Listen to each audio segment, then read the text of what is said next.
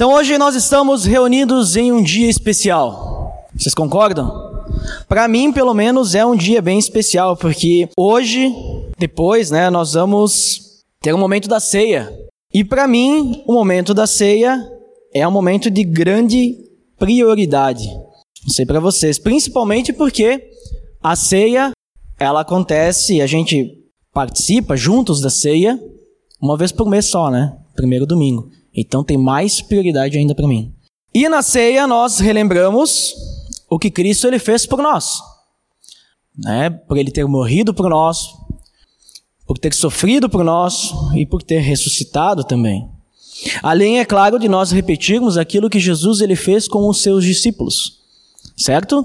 Ele fez, ele participou desse momento da ceia com os discípulos e disse: "Façam isso em memória de mim". Muito bem. Então hoje nós vamos conversar sobre como Jesus ele preparou os discípulos para aquilo que iria vir acontecer, né? Para não para o momento da ceia, mas para o que ele precisaria passar. É como Jesus ele preparou os discípulos então para a sua morte e a sua ressurreição, para que eles entendessem isso e eles viessem a entender então quem realmente era o Messias, o que significava realmente ser o Messias.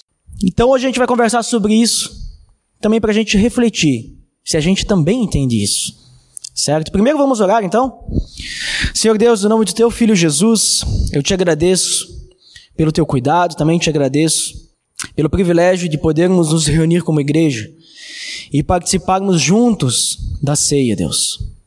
Obrigado por nos dar essa possibilidade e também nos dar um teto para que a gente possa se reunir, principalmente num dia como o de chuva, que a gente sabe que é importante para as nossas vidas. Te peço que o Senhor possa cuidar dos nossos corações nesse momento e que a gente entenda qual é a tua vontade, Deus. Em nome do teu filho Jesus. Amém. Hoje nós vamos ler dois livros em paralelo. Na verdade, a gente vai ler um só, mas a gente vai paralelamente comparar alguns versículos com outro livro. Então, o primeiro que a gente vai ler é Marcos e vamos comparar com Mateus. Podem abrir Marcos capítulo 8 e nós vamos ler inicialmente do versículo 27 até o 29. Marcos capítulo 8, versículo 27 até o versículo 29. Diz assim: Jesus e os seus discípulos dirigiram-se para os povoados nas proximidades de Cesareia de Filipe. No caminho, ele lhes perguntou: Quem o povo diz que eu sou? Ele respondeu: Eles responderam: Alguns dizem que és João Batista, outros Elias, e ainda outros um dos profetas. E vocês? perguntou ele. Quem vocês dizem que eu sou? Agora abre lá em Mateus capítulo 16, versículo 16 ao 17. Mateus capítulo 16, versículo 16 até o 17. Diz assim: Simão Pedro respondeu: Tu és o Cristo, o filho do Deus vivo. Respondeu Jesus: Feliz é você, Simão, filho de Jonas, porque isso não lhe foi revelado por carne ou sangue, mas por meu Pai que está nos céus.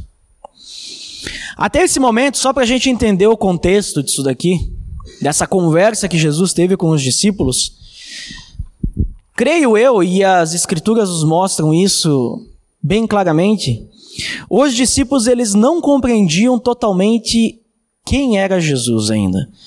Né? Eles não entendiam totalmente a grandiosidade do fato de Jesus ser o Messias. Eles não entendiam na sua totalidade que Jesus era o Filho de Deus e o que isso tinha como consequência, vamos dizer assim. Né? O que, que isso significava. E principalmente eles não entendiam ainda o que, que era necessário para que a obra de Jesus se cumprisse. Para que a obra do Messias se cumprisse. Porque eles tinham um background, assim, eles tinham uma cultura totalmente diferente do Messias, daquilo que Deus tinha preparado para o Messias. Nós vamos entender logo mais. Né? O que, que eles entendiam? Eles apenas vivenciavam os atos miraculosos de Jesus e eles comparavam isso com as profecias do Antigo Testamento. Eles iam, não, o Messias ia fazer tal coisa, então Jesus está fazendo tal coisa. Ah, então é, ele é o Messias. Mas eles não entendiam o que, que significava realmente Jesus ser o Messias. E se a gente olhar cronologicamente esses dois evangelhos, Marcos e Mateus, nós vemos anteriormente né? Vocês vão ver ali no início do capítulo 16 de Mateus, início do capítulo mais do versículo 11 de Marcos. Quem está usando a NVI igual a minha, essa daqui, ó. Está na mesma página. Logo do ladinho ali, vocês veem ali que tem até um título: Os fariseus pedem um sinal. E a gente percebe então que Jesus, um pouquinho antes dessa conversa, talvez a gente não sabe se foi horas, se foi dias, quanto foi né, o tempo, mas antes, na nossa narrativa, ele é testado pelos fariseus e os saduceus. Eles estavam pedindo para Jesus um sinal miraculoso, né? Queriam que Jesus ele trouxesse para eles algum sinal de Deus, para que desse esperança. Só que eles não estavam percebendo que na frente dele, deles, estava quem? Estava o próprio Cristo. Estava o Filho do Deus vivo. E quando Jesus então ele se retira da presença dos fariseus e dos saduceus, junto com os seus discípulos, ele fala para os discípulos para que eles cuidassem com o fermento dos fariseus e dos saduceus. Né? Ele diz: cuidado com o fermento, o fermento deles. Só que os discípulos eles estavam vindo com Jesus e eles esqueceram de pegar mantimentos. Né? Então eles estavam sem pão, que era um mantimento para a viagem naquela época. E daí quando Jesus fala, cuidado com o fermento dos fariseus, eles pensam o quê? Ah, Jesus ele está xingando a gente porque a gente esqueceu de pegar pão. Né? A gente esqueceu de pegar mantimentos. Só que Jesus não estava falando nada de mantimento, não estava falando nada de pão. Né? Eles estavam pensando sobre coisas terrenas. Só que tem um grande detalhe no meio disso tudo, nesse pensamento dos discípulos. Esses mesmos, mesmos discípulos são aqueles que viram Jesus fazer muitos atos miraculosos, atos de cura, atos de expulsar demônios e espíritos imundos, coisas assim. E também são os discípulos que anteriormente viram Jesus fazer o quê? Multiplicar os pães, multiplicar os peixes. E não uma vez só, duas vezes. Então esses discípulos, eles já sabiam que Jesus ele tinha o poder para fazer comida cair do céu se precisasse. E qual que era a preocupação dos discípulos? Comida. Mas Jesus ele estava alertando os discípulos sobre o falso ensino dos falsos profetas, dos fariseus, dos saduceus e de todos aqueles que não entendiam que Jesus ele era o Messias e que ele viria para salvar. É, todos aqueles que tinham um entendimento errado de quem Jesus era. Então ele estava alertando, cuidado, porque uma vez que o fermento se mistura, ele toma conta. Né? O que, que faz crescer o pão? É o fermento, não é? Não sei, eu nunca fiz pão, mas eu já fiz bolo. E o bolo, o fermento, o fermento ajuda a crescer. Então, os fariseus e os saduceus, eles não entendiam Jesus porque eles acreditavam, aquela cultura, né, era todo o entendimento judaico e tudo mais, eles acreditavam que Jesus, ou, melhor, o Messias, seria alguém grandioso, né, seria um líder político, Seria alguém que ia fazer um estardalhaço lá, uma rebelião, uma revolta.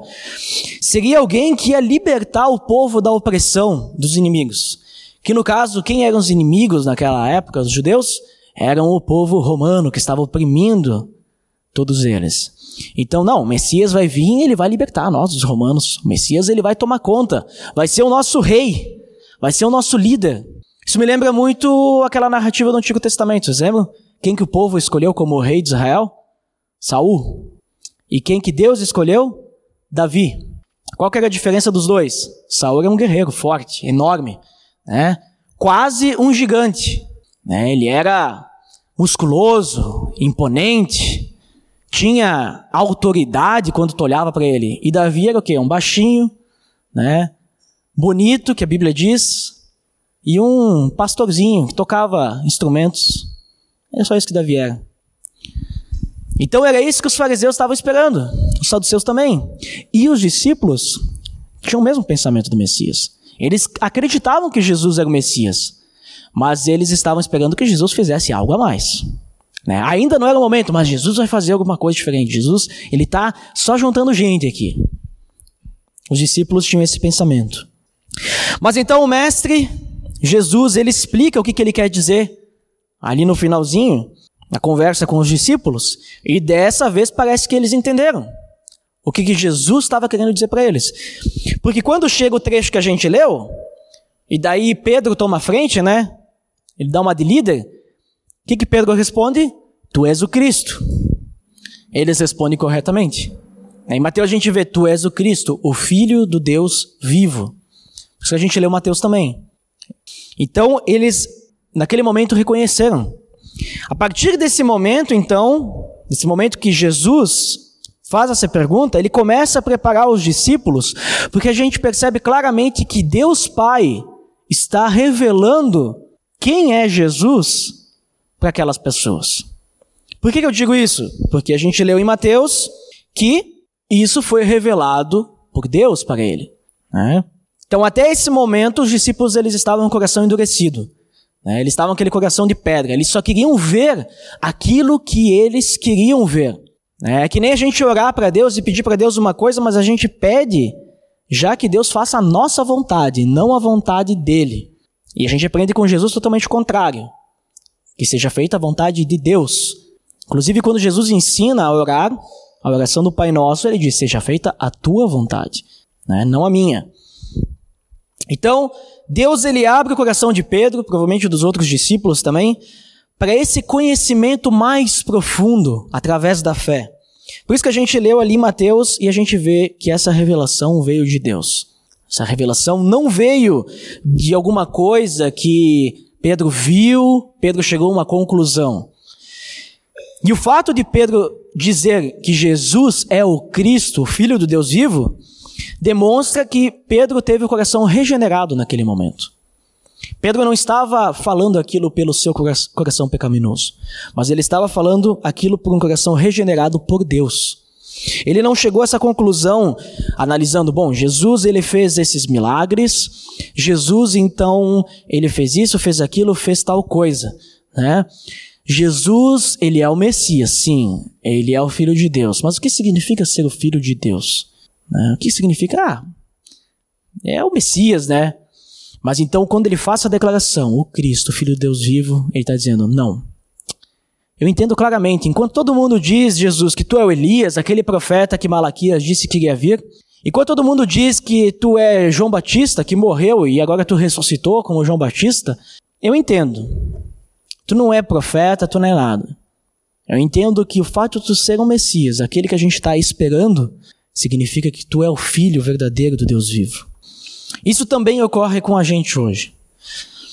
Nós não cremos em Jesus só porque a gente entende que Jesus é filho de Deus, só porque a gente entende o sacrifício de Jesus naquela cruz por nós. A gente não crê em Jesus só porque a gente liga alguns pontos e diz: "Ah, é verdade, acho que é assim". Não. A gente precisa também ter fé. Não é só isso. Não é só entender racionalmente. É, Para existir uma transformação no nosso coração, nós precisamos da fé também. O processo de conversão, ele é mais racional que emocional, mas a gente precisa da fé. Se não tiver o dedo de Deus ali, a gente não vai entender.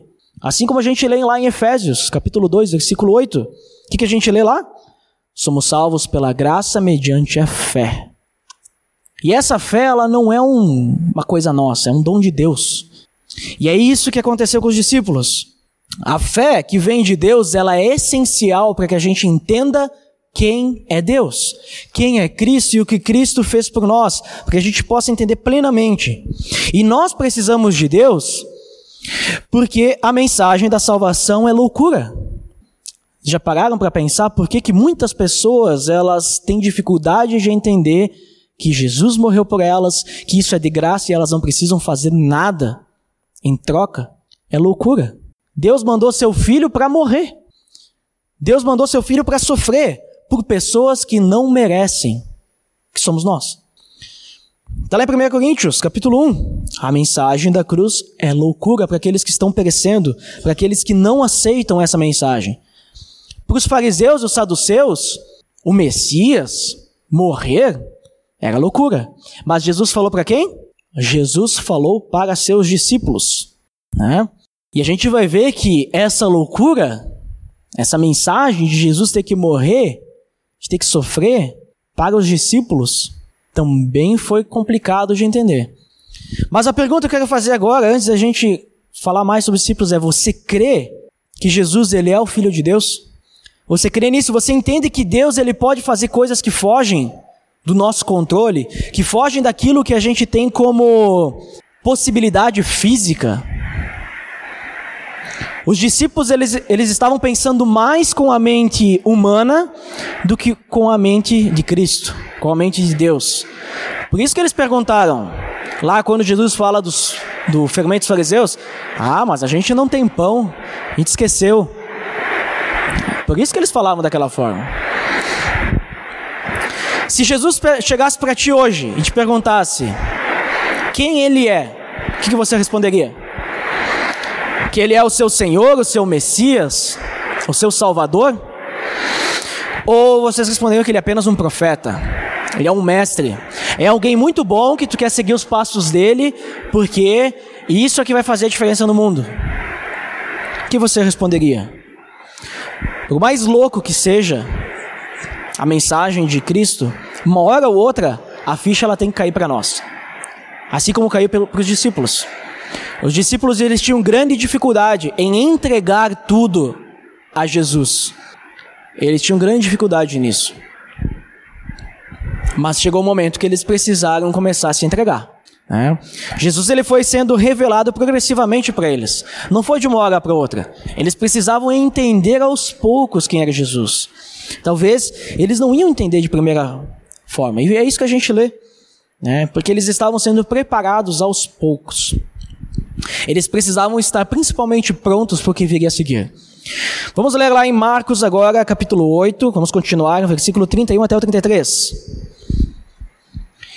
Então ele começou a ensinar-lhes que era necessário que o filho do homem sofresse muitas coisas e fosse rejeitado pelos líderes religiosos, pelos chefes dos sacerdotes e pelos mestres da lei, fosse morto e três dias depois ressuscitasse. Ele falou claramente a esse respeito. Então Pedro, chamando-o à parte, começou a repreendê-lo. Jesus, porém, voltou-se, olhou para os seus discípulos e repreendeu Pedro, dizendo: Para trás de mim, Satanás. Você não pensa nas coisas de Deus, mas nas dos homens. Mateus 16 a gente vai ver que Pedro diz: Nunca, Senhor, isso nunca te acontecerá. Essa foi a repreensão de Pedro. Pedro chegou para Jesus e lá e disse: Nem pensar, eu não vou deixar. Isso não pode acontecer contigo porque tu é o Messias, tu é o Filho de Deus vivo, tu veio aqui para nos libertar, tu veio aqui para ser grandioso, tu não pode sofrer assim, como um qualquer.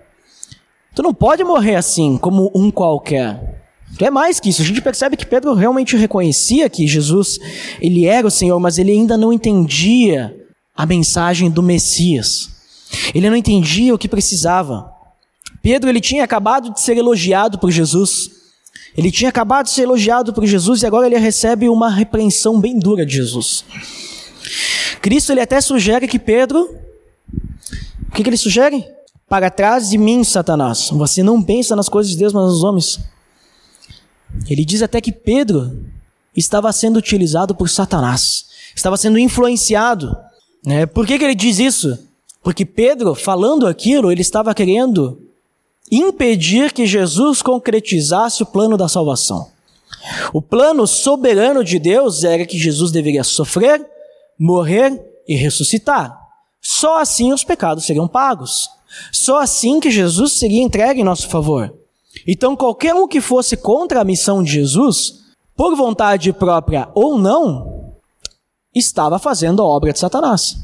Sendo encarnado ou não, não vem ao caso. Mas qualquer um que fosse contra Jesus, não estava com Jesus. Estava ah, sendo usado pelo inimigo. Alguns podem pensar aqui que Pedro, quando ele fala isso, né, podem pensar, não, Pedro estava sendo amoroso. Pedro gostava muito de Jesus, então Pedro ele não queria que Jesus sofresse. Né? Talvez fosse isso. Mas só que Marcos deixa bem claro aqui que Jesus ele explicou ele foi bem claro nas suas palavras. Ele explicou tudo o que era necessário. Ele disse: Olha, começou a ensinar que era necessário que o filho do homem sofresse muitas coisas e tudo mais. Era necessário. Então Pedro não tinha o porquê, por mais amor, dizer, não, isso não pode acontecer contigo. Né? Não, não é essa a questão. É a questão que eu acabei de falar, falei antes. Culturalmente, o povo esperava o quê?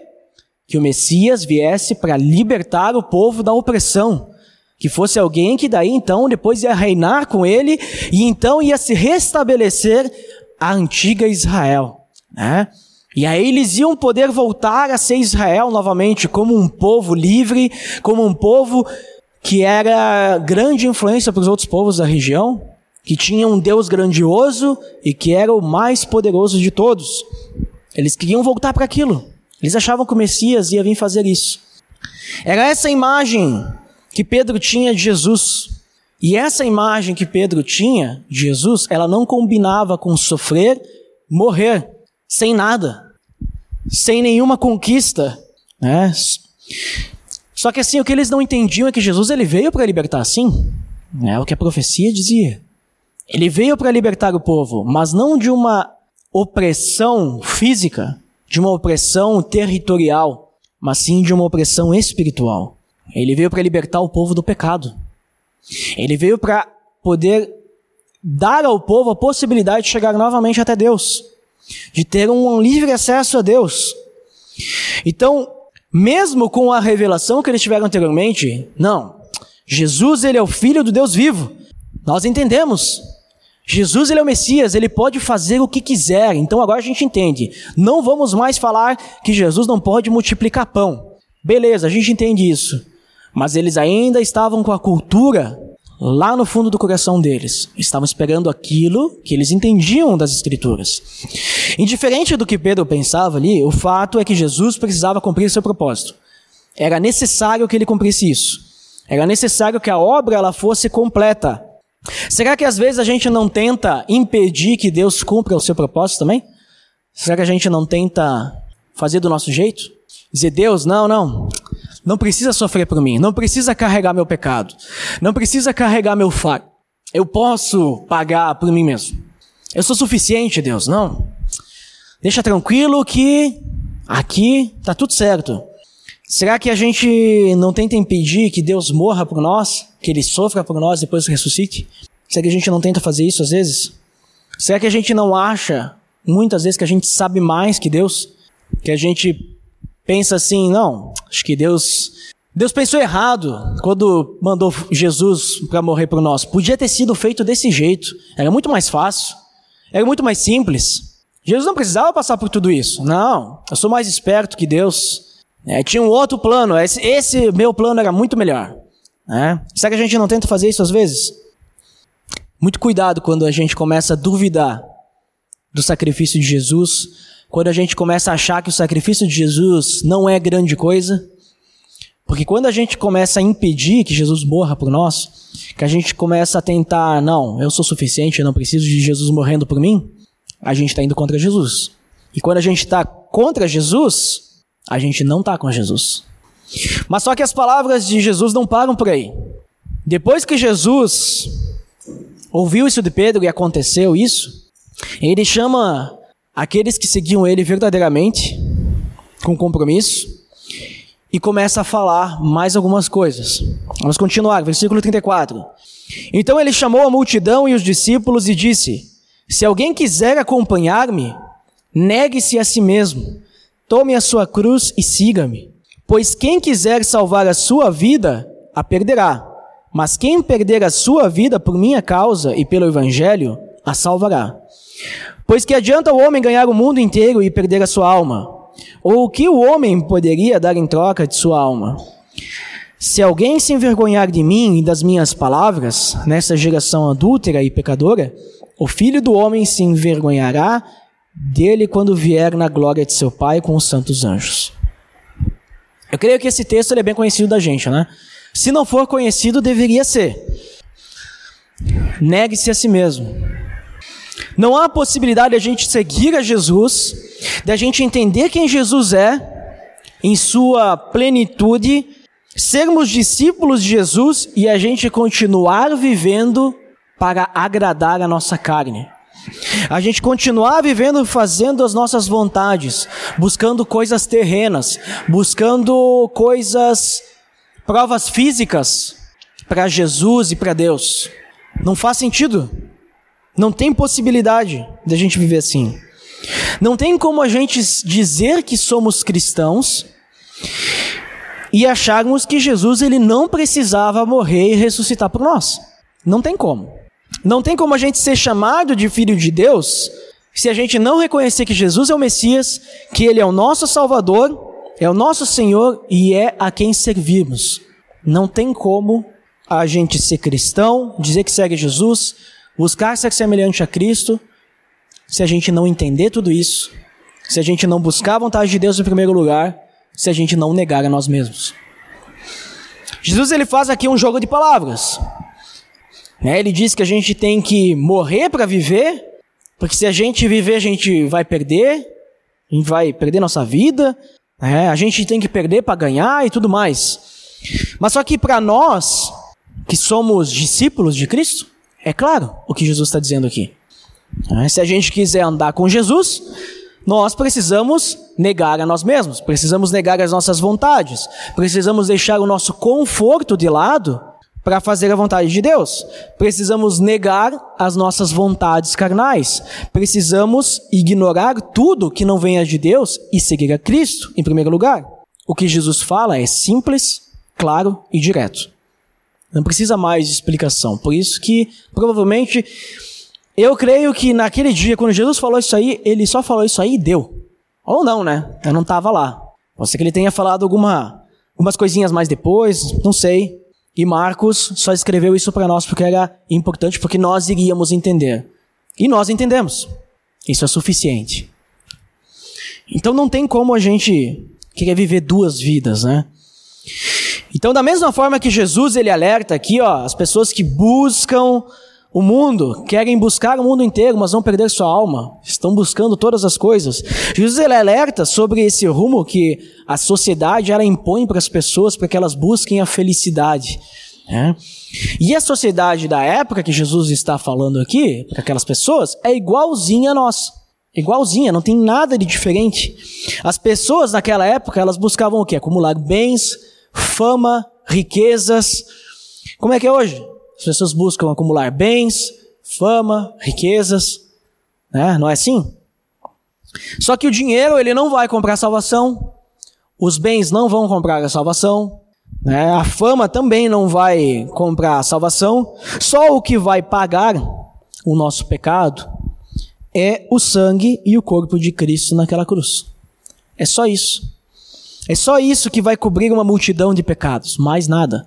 A gente pode, que nem o, o Edgar estava aqui semana passada e ele falou: a gente pode fazer o que a gente quiser por Deus. Qualquer coisa que a gente fizer não vai pagar o nosso pecado.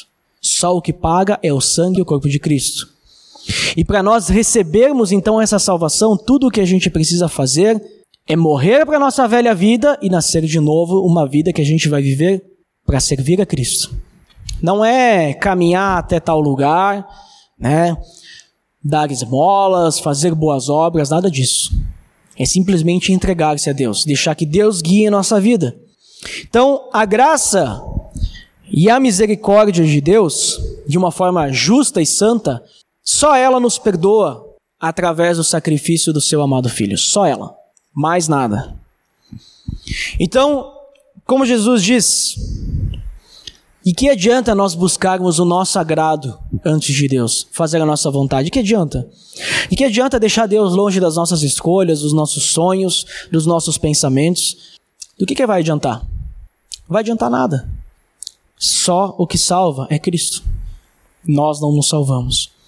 E é isso que Jesus estava deixando claro para aquelas pessoas. É necessário que eu morra. É necessário que eu sofra.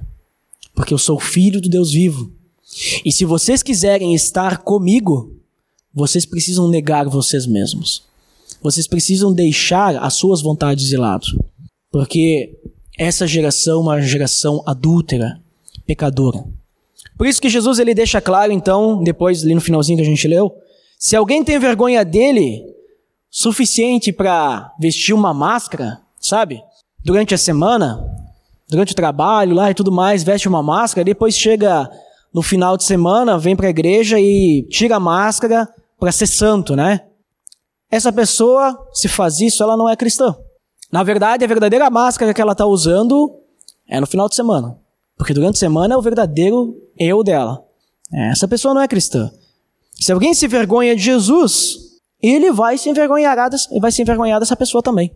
Porque essa pessoa, ela está dizendo da boca para fora: eu sou seguidor de Cristo, eu sou cristão.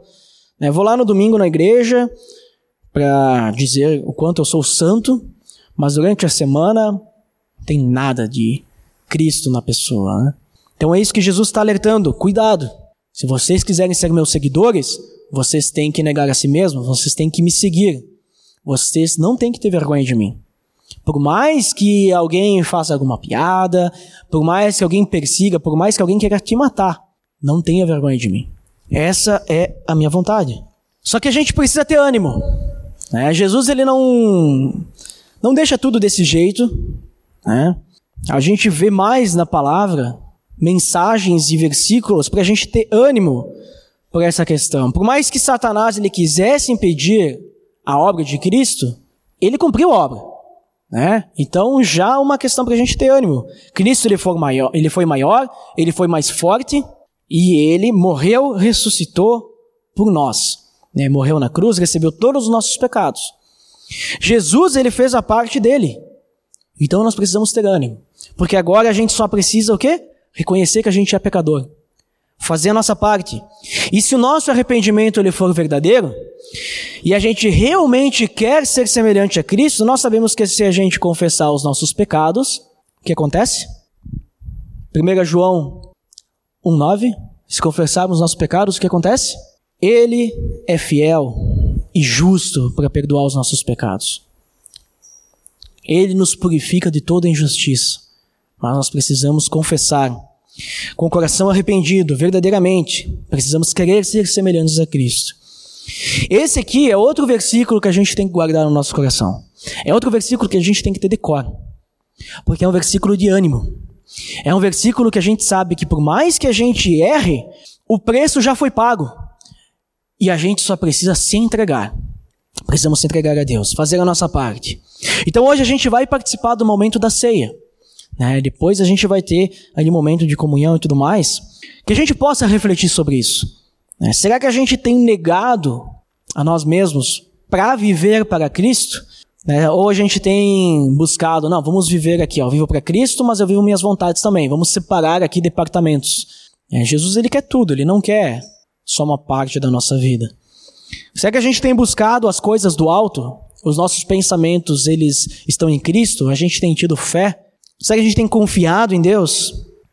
Nós vimos que os próprios discípulos que estiveram cara a cara com Jesus, eles tinham dificuldade para entender todo o cerne da questão do Messias, de quem Jesus era, o que, que ele era capaz de fazer, o que ele deveria fazer. Porque a cultura deles estava dentro do coração endurecido deles. Deus foi revelando aos poucos para eles o que Jesus tinha que fazer, quem era Jesus, o poder dele, né? Tudo mais. Mas só que eles eram chamados de discípulos, né? Por mais que muitas vezes eles parecessem seguidores, porque eles duvidavam que Jesus pudesse multiplicar pães, depois de Jesus já ter multiplicado pães. Né? Se vocês lerem a segunda multiplicação, multiplicação dos pães, acontece exatamente a mesma coisa da primeira, é tudo igual, né? Jesus ele joga verde para colher maduro. Ele, ele diz assim: como é que nós vamos alimentar essa galera? Eu não quero mandar eles embora. Nós estamos há três dias já conversando e ninguém comeu nada. Estamos todo mundo em jejum. Se eu mandar eles embora, eles vão morrer no caminho. E aí Jesus fala o quê? Vamos, vamos dar o quê para eles comer? Aí eles dizem: Ah, nós não temos nada para dar para eles comerem. E agora, como vamos fazer, Jesus? Né? Não tem nada aqui perto. Os mesmos que tinham visto Jesus multiplicar cinco pães e dois peixes para uma multidão de mais de cinco mil pessoas. E eles não sabiam que Jesus podia fazer de novo. Né? Não tinham entendido. Não tinham entendido. Mas por que, que eles eram chamados discípulos? Eles eram chamados discípulos porque eles estavam dispostos a dar tudo por Jesus. Tudo. Eles negaram a sua vida, eles negaram seu trabalho, sua família, eles abandonaram tudo para seguir Jesus. Hoje em dia, a gente, para seguir Jesus, a gente não precisa sei lá, não tem Jesus aqui em carne e osso como nós fisicamente para nós andarmos atrás dele. Jesus ele está dentro dos nossos corações e nós podemos estar juntos com Jesus a todo tempo, onde quer que a gente esteja, no nosso trabalho, aqui, hum, na conversa com os nossos amigos, né, em qualquer lugar. Mas Jesus só vai estar conosco se nós, naquele momento, estivermos nos entregando verdadeiramente a Deus. Essa é a diferença. Eles eram chamados de discípulos porque eles estavam dispostos a entregar tudo por Jesus. Mesmo que muitas vezes eles não tinham capacidade para entender tudo que Jesus tinha a oferecer para eles. E hoje a gente sabe tudo que Jesus tem a oferecer para nós. E a gente tem dificuldade de se entregar para Jesus. Você, perante isso, pode ser chamado de discípulo? Pense sobre isso. Vamos orar juntos, depois nós vamos ter um momento da ceia. Mas reflita: o quanto eu tenho sido discípulo de Cristo? O quanto eu tenho entregado verdadeiramente? O quanto eu tenho reconhecido que Jesus teve que morrer por mim? Senhor Deus, em nome do teu filho Jesus, eu te agradeço, porque o Senhor morreu por nós naquela cruz, o Senhor sofreu por nós, o Senhor ressuscitou para que o nosso pecado fosse pago, Deus. Tudo que o Senhor fez por nós foi por amor. Por amor a nós que somos pecadores e não merecemos. Por isso que foi de graça. E a tua graça e a tua misericórdia são imensuráveis, Deus. Que possamos refletir sobre isso e buscar se entregar a ti, Deus. Que a gente possa viver mais para ti e menos para nós. Que a tua vontade, Deus, seja o que a gente busca no nosso dia a dia. E que o Senhor seja o centro, Senhor, das nossas vidas para que a gente possa te adorar, te glorificar em tudo que a gente fizer. Te peço por isso, Deus, para que, uma vez que a gente tem tudo revelado hoje, a gente tem muito mais possibilidades de te entender que aqueles discípulos, que a gente possa realmente se entregar e ser semelhante a Ti, Deus. Assim como eles buscavam, de todo o coração, se entregar a Ti. É isso que eu te peço, em nome do Teu Filho Jesus. Amém.